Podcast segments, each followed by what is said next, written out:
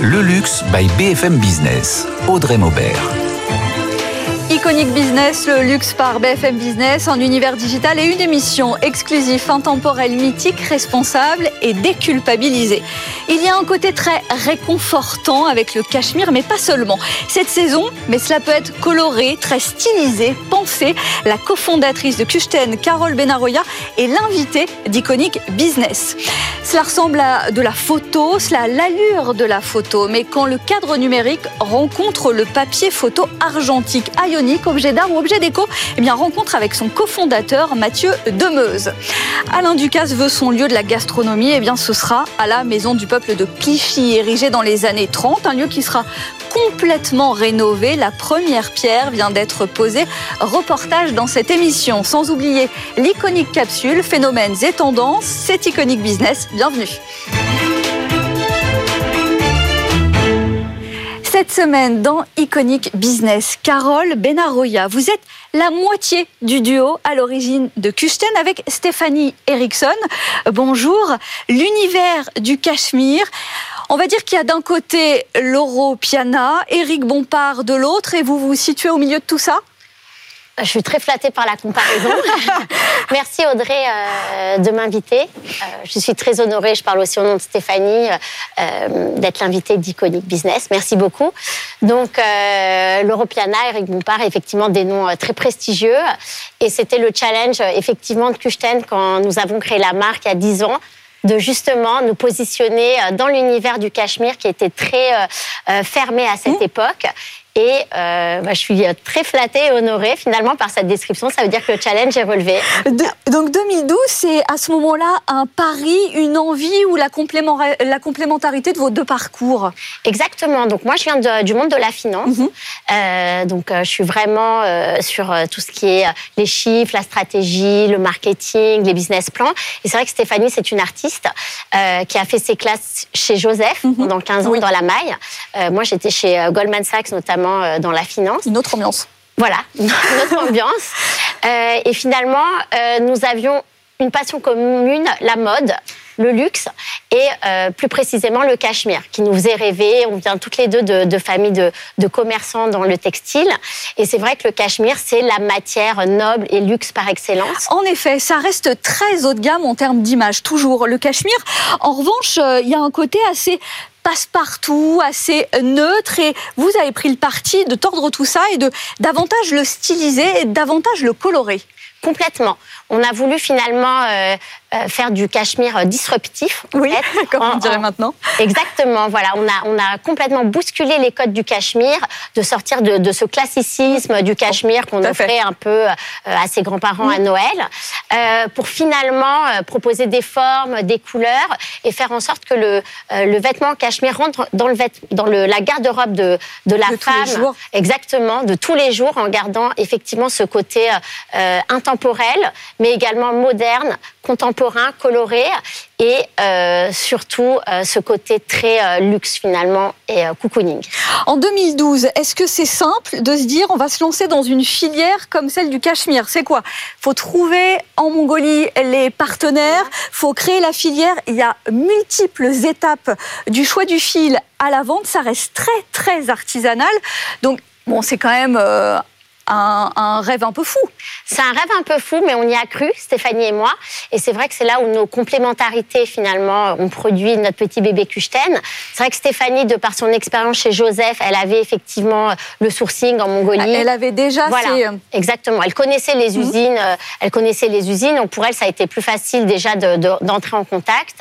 Euh, elle avait euh, donc les contacts de, des usines, du sourcing, des transports, enfin tout le côté production. Finalement, elle elle l'avait. Et c'est vrai que moi, avec mon expérience dans la finance, euh, ben voilà, pour, pour monter le, projet, je suis allée voir les banques, euh, le network, mon réseau, mes amis. Euh, donc finalement, encore une fois, notre complémentarité a fait que l'idée de, de Kuchten s'est transformée en, en, vrai projet, en vraie marque. Et, et, ça a marché comme ça. Et donc des partenaires sur place en Mongolie. Plus de dix ans après, quel bilan vous tirez? Ça veut dire aussi un bilan comptable. Quel chiffre d'affaires, quelle marge vous arrivez à maintenir aujourd'hui? Disons, on se dit que ça y est, la marque est installée. Alors oui, je pense qu'on peut dire que la marque est installée. Donc cette année, on va faire à peu près 50 millions de chiffre d'affaires, mhm. euh, avec plus de 20% de, de euh, marge nette, mhm. une euh, très bonne marge dans le secteur. Confortable, oui, tout à fait. Exactement. Euh, grâce au fait qu'on ait un très bon mix dans nos produits, on fait à la fois du retail, donc on a 40 mhm. boutiques, de la distribution en multimarque et du online également. Euh, un produit encore quand même très saisonnier. Est-ce que vous, avec votre gamme finalement, les accessoires, les couleurs, etc., vous arrivez à sortir bah, de quelque chose qui est quand même très lié au cachemire? Alors effectivement, c'est un produit très saisonnier. Euh, mais on essaie, de, on essaye justement de lutter contre cette saisonnalité en proposant euh, du cachemire beaucoup plus léger. Ça mhm. s'appelle du cachemire déjaugé, déjaugé pardon, dans des couleurs euh, très estivales. Donc finalement, même en été, même enfin printemps, été, on arrive à vendre du cachemire parce qu'on a toujours besoin d'un cachemire quand on voyage ou le soir, que ce soit enfin, en France ou à l'étranger. En fait, finalement, on, veut faire de cachemire une marque mondiale. Donc finalement, il n'y a, y a plus de saison pour les voyageurs, pour les touristes, pour les femmes qui aiment voyager ou les hommes d'ailleurs. Euh, et, effectivement, on a encore 70% de notre chiffre d'affaires qui est concentré entre septembre et, euh, février. C'est mhm. quand même énorme. Mhm. Mais on commence à grappiller. Ça se déplace petit Exactement. à petit. Ça se déplace petit à petit sur, euh, sur les mois plus chauds. Avant de poursuivre notre discussion, je vous propose de découvrir le projet d'Alain Ducasse. C'est à Clichy d'installer un haut lieu de la gastronomie. Reportage de Juliette Weiss et de Sarah Durand. C'est aujourd'hui la pose de la première pierre de la Maison du Peuple à Clichy. Et pour l'occasion, j'ai rencontré un des plus grands protagonistes qui soit pour ce projet, puisque j'ai rendez-vous avec Alain Ducasse lui-même. C'est le projet de ma vie. Si j'avais pas été cuisinier, j'aurais été architecte ou voyageur. Tout le monde pourra venir manger ici. Un ouvrier pourra venir manger un casse-croûte jusqu'au dîner de haute gastronomie. Je suis tombé amoureux dès la première marche et j'ai imaginé tout de suite, immédiatement, euh, qu'un jour, euh, comme un rêve, j'allais pouvoir euh, l'investir. C'est ce qui s'est passé. Je suis très heureux de cela. J'ai rendez-vous avec Patrick Join. Patrick Join, c'est le cofondateur du studio Join Mancou et il va me parler de ce projet phénoménal qui est la réhabilitation de ce lieu historique, iconique, la Maison du Peuple à Clichy. Pourquoi la Maison du Peuple est-elle iconique Imaginez, nous sommes en 1935 et le maire de Clichy commande à deux jeunes architectes euh, de lui concevoir un marché couvert. Ils font la Maison du Peuple. Et nous, on est venus pour en faire des manufactures, un lieu de restauration, un café, des bureaux, euh, et qui peuvent euh, s'installer là, mais qui peuvent aussi partir. Et à ce moment-là, on retrouve l'usage original, originel de la Maison du Peuple. Iconic Business, le luxe by BFM Business. Carole Benaroya, cofondatrice de Kuchten, avec nous dans Iconic Business. Il y a aussi cet enjeu de collection capsule pour rendre la marque toujours plus désirable, comme une capsule, bon pas n'importe laquelle, très très pop, très 70s, la capsule Studio 54. Exactement. Euh, donc on essaye de surprendre euh, tous les ans nos, euh, nos clients. Puis pour renouveler aussi ce qu'on a dans les placards, il faut lancer de nouvelles capsules. Exactement. En fait, on a 50% de notre collection qui est, qui est à base d'intemporel, donc tout ce qui est les couleurs très classiques, un col V, un col rond, même un oversize, mais qui est devenu intemporel. Et c'est vrai que finalement, tous les ans, on essaye de surprendre avec des capsules. Donc effectivement, la capsule Studio 54, je pense qu'on va la voir sur toutes les pistes de ski, très très colorée, euh, très fluo, mais quand même euh, avec des cagoules. Euh, on a vraiment relancé le, la, mode de la cagoule l'année dernière. On a fait vraiment un hit avec ça. Et donc cette année, on a fait des, des cagoules multicolores, des cagoules violettes, beaucoup de, fluo, beaucoup de peps dans nos collections. on fait aussi des, on a fait une collaboration avec Arpo euh, où finalement le, craftsmanship de l'Améridien et de la Mongolie s'est retrouvé. Mm. Donc il y avait beaucoup de sens pour nous. On a fait euh, la collaboration avec Géraldine Saglio, qui est une styliste du Vogue, enfin ex-Vogue, mais très très connue, très réputée, qui a un mm. positionnement très mode. Donc c'est vrai que tous les ans, on va faire des petites capsules pour surprendre et toujours avoir un ciblé. Très ciblé. Très ciblé. Exactement. Avec, euh, est-ce qu'on est dans l'idée, parce que le cachemire peut permettre aussi d'aller d'un dressing à l'autre, d'un vestiaire à l'autre. Vous, ça reste très marqué, femme d'un côté, homme de l'autre, ou est-ce qu'il a l'idée d'avoir quelque chose aussi sans frontières, du non-genré alors effectivement, on a une collection euh, non-genrée unisexe. Hein, on, utilise encore le terme unisexe. Tout à fait. Euh, où finalement, parce qu'on s'est rendu compte effectivement qu'avant on avait vraiment l'homme et la femme, mais beaucoup de femmes allaient dans le vestiaire, de l'homme pour mettre les gros gilets, mm. par exemple. Toujours cette mode très oversize. Donc effectivement, on a une ligne notamment dans notre ligne organique où c'est des couleurs très neutres également, euh, donc du beige, de l'écru, euh, du camel où on a finalement le même modèle qui peut aller chez l'homme et chez la femme. Et c'est vrai qu'il y a un grand succès sur ces lignes-là. À l'heure actuelle, 60% de vos ventes se font en boutique, le reste en ligne, des boutiques principalement en France où il y a une offensive à l'international et notamment sur le marché américain. Alors, le marché américain, on a c'est une petite offensive. On vient, de, voilà, on vient de commencer, on a pris un distributeur, donc on va être mmh. vendu dans les multimarques. Euh, on ambitionne bien sûr d'ouvrir euh, un point de vente euh, aux États-Unis, mais on va pas mettre la charrue avant les bœufs. On va d'abord tester le marché via les revendeurs mmh. et également sur le online. On a pas mal de, de clientèle américaine qui achète. Mais pour l'instant, on a effectivement 30 boutiques en France. Euh, et des endroits très très stratégiques à chaque fois. Il faut que ce soit lié à euh, des emplacements premium. C'est ça votre développement. Exactement. Nous, on a vraiment une règle d'or, c'est l'emplacement. On n'a que des emplacements premium. Euh, donc on est à chaque fois dans les meilleures rues ou quasiment les meilleures rues de, toutes les villes dans lesquelles on est. Ça contribue aussi pour notre image, ce positionnement luxe qu'on a. et c'est une publicité finalement, elle toute seule, d'être positionnée dans une belle rue. L'adéquation avec le storytelling de la marque. Chaque semaine dans Iconic Business, les iconiques de l'invité. Ce que le luxe est pour Carole Benaroya. Dans votre top 3, on le retrouve souvent celui-là, un sac vintage, pas n'importe lequel, ça reste un intemporel. Voilà, moi j'adore euh, mon sac Chanel, exactement. Voilà. euh, c'est pas très original, mais euh, pour moi Chanel c'est le summum du luxe. Voilà, c'est vraiment, euh, c'est un sac que, je peux mettre le soir, le jour, un peu comme finalement un vêtement Kuchten où on va pouvoir le le mettre à la fois avec un jogging ou avec un jean ou une robe de soirée. Finalement, ça va avec tout. C'est l'intemporel. Exactement. Et je serais ravie de le transmettre à ma fille et elle-même à sa fille. C'est vraiment générationnel finalement. Bon après on reste dans votre prisme et vous vous êtes encore, euh, eh bien, euh, aujourd'hui, vous êtes venu avec avec un bandana aussi qui vous accompagne euh, dans votre dans votre incarnation, dans vos représentations du luxe. Complètement. Le bandana Kuchten, c'est devenu mon iconique et j'espère que ça sera un iconique finalement dans, dans, quelques années. Finalement, parce que c'est le foulard, mais avec cette, ce petit twist, parce que cachemire, Kuchten, c'est du cachemire with a twist. Euh, c'est le twist en cachemire, c'est la douceur et toujours avec cet, cet imprimé finalement intemporel. Euh, puisque euh, ça fait 40 ans que tout le monde connaît ce motif bandana et j'espère qu'il perdurera également. Et au milieu de tout ça, vous finissez votre top 3 des iconiques, un péché mignon paraît-il, des massages, dans un endroit très très iconique. Exactement. Moi, j'adore aller me faire masser au Péninsula. Je comprends. C'est un hôtel avenue Kléber sublime c'est vraiment mon petit péché mignon. Voilà, après euh, une grande semaine, moi je reste une commerçante hein, finalement.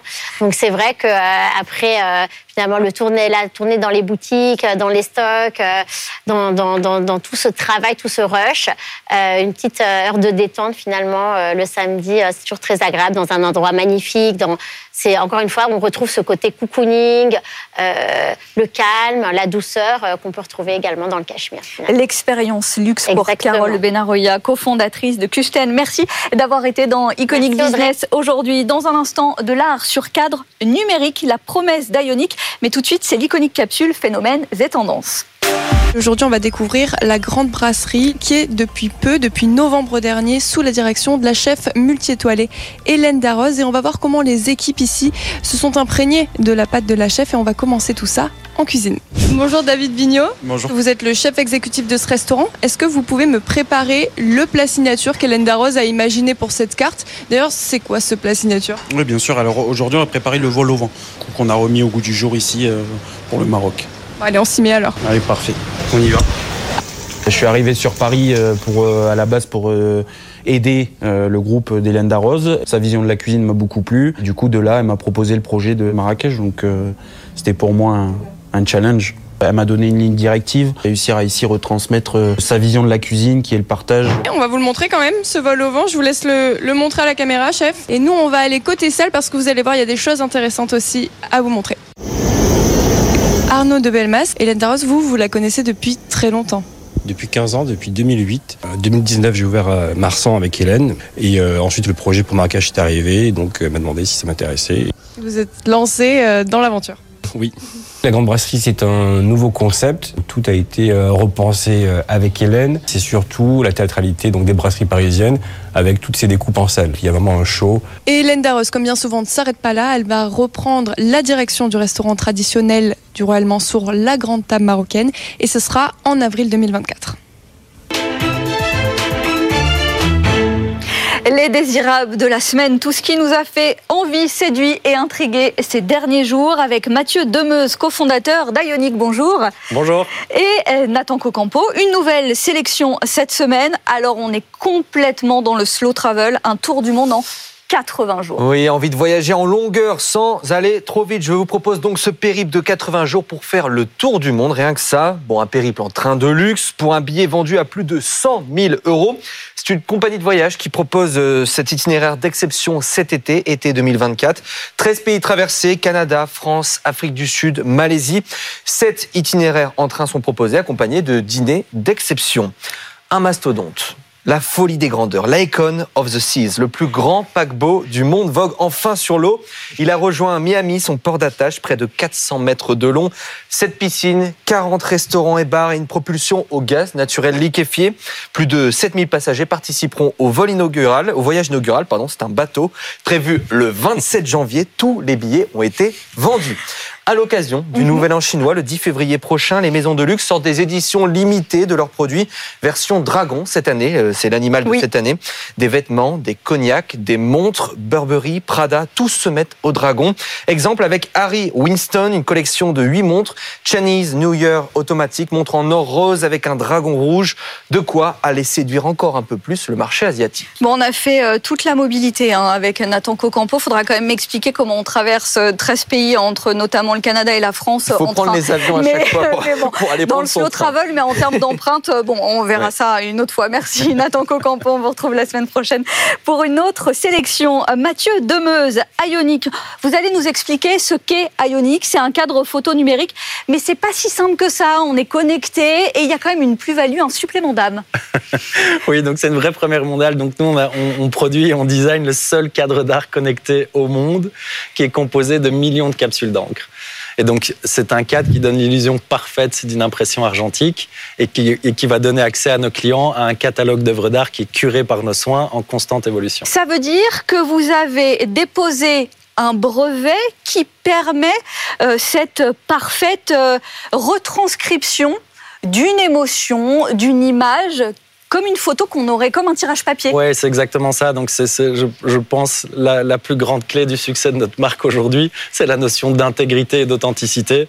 C'est-à-dire qu'on va vraiment respecter les codes du marché de l'art photographique en tant que tel. Donc, Ionic n'est pas un exploit technologique. Ionic utilise les mêmes capsules d'encre qu'on va trouver dans l'industrie Mmh. d'impression. Sauf qu'on arrive à les faire bouger dans le temps et dans l'espace. Et ça, ça va permettre de se rapprocher au plus près d'un tirage authentique euh, en papier argentique. Oui, on est dans l'objet d'art, on n'est pas dans le, la télé ou le cadre, ce fameux cadre qu'on a eu à une époque, euh, à une époque qui est branché, qu'on met dans le salon et on voit euh, défiler des photos quelconques pour faire diversion. Non, pas du tout. On est vraiment dans, comme je disais, l'intégrité, l'émotion. Et c'est pour ça qu'on a des grands artistes qui, qui veulent rejoindre notre catalogue parce qu'on vient respecter leur travail. Et donc, on peut euh, bah, transmettre ces émotions à nos propres clients. quoi. Donc, vous vous êtes lancé donc avec cette idée de valeur artistique, de plus-value en 2019. Comment ça a évolué? Est-ce que vous avez trouvé un marché cible immédiatement? Comment on vend cette, cette finalement on vend une galerie chez soi? Oui, c'est ça. C'est une, c'est une galerie d'art à domicile. Euh, alors, pour être honnête, donc ça a été créé en juin 19. Aujourd'hui, on est, on est une vingtaine dans l'entreprise. On a une grosse traction. Mais voilà, ça a été un chemin euh, euh, qui a été long et fastidieux pour trouver la bonne manière de pouvoir faire passer la valeur en Mm. fait de notre produit et de notre marque. Et en fait, ça, c'est quelque chose qui, je pense, est compliqué pour tout entrepreneur qui se lance. Euh, c'est de trouver le chemin pour vraiment transmettre la valeur d'un produit. À l'heure actuelle, combien de cadres ioniques vous vous vendez? C'est pas vous vendez l'objet, mais après il y a toute l'appli, l'abonnement derrière. Oui, bien sûr. Donc, on- avant tout, on vend le cadre, mais derrière, dès que vous êtes propriétaire d'un cadre, vous Mhm. devenez membre de la galerie Ionique Et en tant que membre, vous avez accès à notre application. Et de là, vous avez accès à un catalogue qui est en constante évolution, sous différentes formes, sous forme d'abonnement, sous forme de collectionnisme digital, ou encore plus récemment, on a lancé une offre qui, qui, marche très très bien pour nous, qui s'appelle Studio Prestige, qui va permettre à nos clients, soit de B2C, soit de B2B, de créer, de faire créer par Ionic leur collection privée, avec leur tirage, euh, soit de personnel, soit des tirages sur lesquels ils ont leurs propres droits. Alors des différences de tarifs sur lesquelles, comme ça, vous arrivez à vous rémunérer, ça veut dire le cadre, lui, euh, s'achète à quel prix initialement Alors on, a, on, a, trois formats de cadre. Le panier moyen Ionic, c'est autour des 3000 euros. Le mm -hmm. plus petit est à 1790. Le plus grand est à 8890 euros. Donc ça, c'est la fourchette de prix. Mm -hmm. Et derrière, ben, il y a toute la, euh, la consommation de contenu, donc consommer de l'art, soit sous forme de streaming avec un abonnement oui. à 12,99 par mois, soit sous forme de collectionnisme digital euh, euh, ou la création de collections privées, où là, il y a un prix par traitement d'image. En noir et blanc, toujours Que noir et blanc, oui. Et vous, vous suggérez, vous accompagnez comme un galeriste auprès d'un curieux, auprès de sa clientèle, auprès d'un collectionneur. Il y a des galeristes qui vont pousser des contenus, des idées, des... Oui, bien sûr. Donc, on a toute une partie de service. Nos plus grands clients euh, B2B avec lesquels on travaille, généralement, vont commander ben, leur parc de cadres ioniques avec la curation, c'est-à-dire la création de collections sur mesure pour eux, qui va pouvoir changer de manière itinérante. Parce que Ionic, en résumé, c'est quand même ça, c'est l'art du changement, au sens large mmh. du terme. C'est pouvoir changer d'œuvre d'art en fonction de qui on reçoit, de l'émotion euh, euh, qu'on ressent à un moment donné. Avoir la même contemplation et euh, cette idée de l'art en mouvement, est-ce que aussi on peut devenir propriétaire des œuvres? Oui, oui, oui, comme je l'ai dit, donc on a un catalogue de streaming, mais on a aussi un, un catalogue de tirage mmh. en édition limitée numérique qui permettent à nos clients de faire leur premier pas dans le monde du collectionnisme digital. Et là, il y a une vraie notion d'investissement. Euh, un élément aussi, un élément de décoration, de, de design, d'art.